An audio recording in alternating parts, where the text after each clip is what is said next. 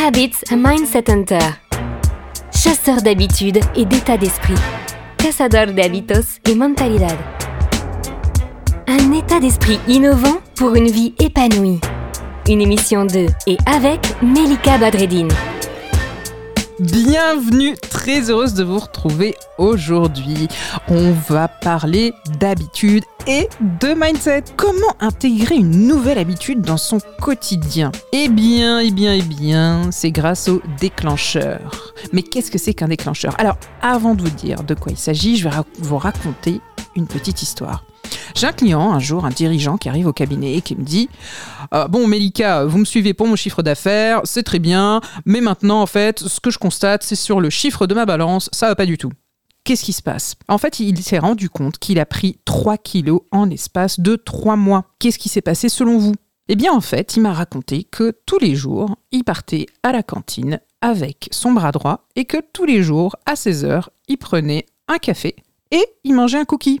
Alors Melika, moi, je ne veux absolument pas renoncer à mon cookies avec mon collaborateur. Je l'aime, je l'adore, et il parlait du cookies, bien entendu. Et donc, je lui demande quelle serait la solution. On a fini par comprendre qu'il y avait un déclencheur. Le déclencheur, c'était 1. l'horaire, 2. l'environnement, et 3. le fait de partager ce moment, d'être sociable avec ce collaborateur. En réalité, il avait lancé une habitude, celle de prendre son goûter avec son bras droit. Il s'agissait donc là d'un événement ou d'une action, comme quelqu'un qui veut se réveiller pour aller courir, quelqu'un qui souhaite mettre en place une habitude de bonne santé. Il s'est donc aperçu qu'en voulant passer du temps avec ce bras droit, il avait pris 3 kilos.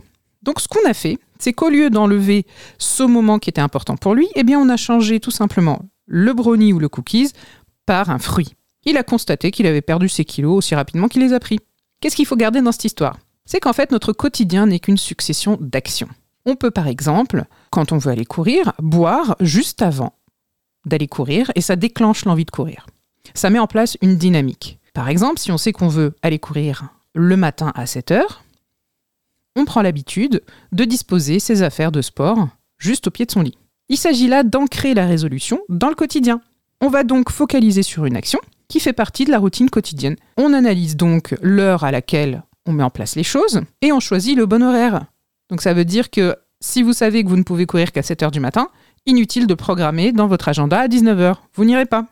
Si par exemple, vous pouvez courir avant votre café du matin, vous le mettez en place. Vous pouvez aussi faire un footing juste après être rentré du boulot. Vous pouvez par exemple écrire juste avoir posé le café sur le bureau, si votre but est d'écrire un livre.